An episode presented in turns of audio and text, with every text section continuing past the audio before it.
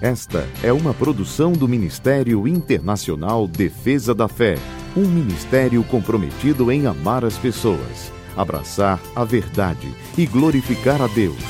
Para mais informações, acesse defesadafé.org.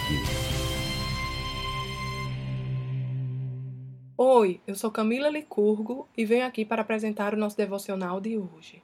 A palavra de Deus nos diz em Salmo 38, verso 15: Senhor, em ti espero. Tu me responderás, ó Senhor meu Deus. Aqueles que confiam no Senhor jamais serão decepcionados. O nosso Deus e Pai ama a justiça e cuida de cada detalhe da vida de seus filhos. A Bíblia chama os filhos de Deus de luz do mundo. Nós somos aquele povo que reflete a luz de Cristo no mundo dominado pelas trevas. Nós somos diferentes. Enquanto no mundo, quando alguém é injustiçado, tem sede de vingança e procura criar situações para dar o troco, aos filhos de Deus a instrução que o nosso Pai nos dá é de perdoarmos e entregarmos a outra face. Não importa a situação, o nosso Deus nos ensina a andar em amor. Para muitos, isso pode parecer utópico, algo muito difícil de se atingir, mas na realidade não é. Quando entregamos a nossa vida a Jesus e o convidamos para ser o Senhor da nossa vida, a palavra de Deus nos diz que o amor dele foi derramado em nosso coração.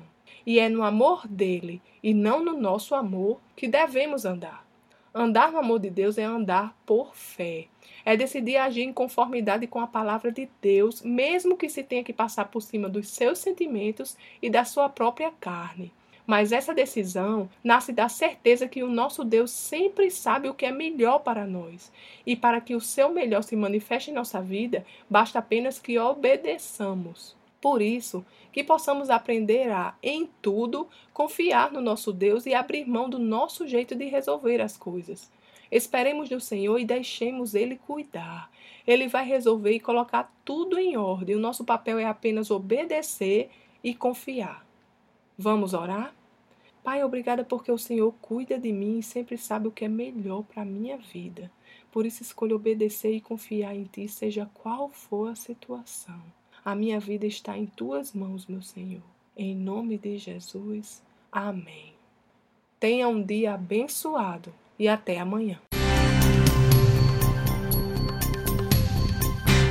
Essa foi uma produção do Ministério Internacional Defesa da Fé um ministério comprometido em amar as pessoas, abraçar a verdade e glorificar a Deus.